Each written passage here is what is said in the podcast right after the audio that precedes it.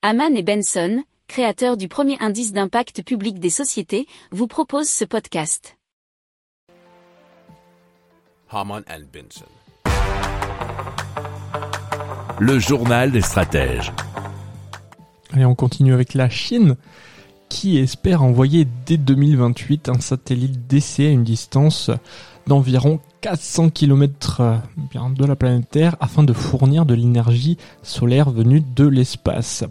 Alors ça leur permettrait, pour commencer, de tester cette technologie de transmission de l'énergie récupérée, nous dit l'article de jeuxvideo.com. Euh, alors ça serait doté de cellules photovoltaïques et le satellite convertira l'énergie solaire en micro-ondes ou en laser, puis dirigera les faisceaux d'énergie vers diverses cibles selon le South China Morning Post. Or cela concernera aussi bien des emplacements fixes sur Terre que des satellites en mouvement.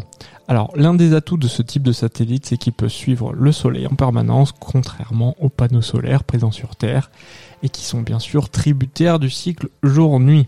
Alors, la seconde étape du plan chinois vise le déploiement d'une centrale spatiale sur une orbite géosynchrone de 36 000 km, et cela dès 2030. Alors, le satellite d'essai sera doté d'une puissance de sortie de 10 kW, et celle de la station pourrait atteindre 10 MW d'ici 2035.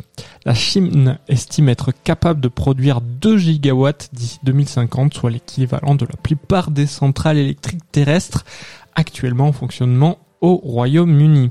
Alors il faut savoir qu'on a déjà parlé de ce genre de technologie dans le journal des stratèges, puisque notamment la NASA planche depuis plus de 20 ans sur un projet de centrale solaire dans l'espace, et plus récemment on a parlé du Royaume-Uni, puisque le gouvernement a commandé une recherche indépendante qui vise à déterminer la faisabilité d'un tel projet d'ici 2035. Si vous aimez cette revue de presse, vous pouvez euh, vous abonner gratuitement à notre newsletter qui s'appelle La lettre des stratèges, LLDS, qui relate, et cela gratuitement, hein, du lundi au vendredi, l'actualité économique, technologique, énergétique, mais aussi de l'hydrogène, et puis de tout ce qu'on trouvera super intéressant pour votre vie.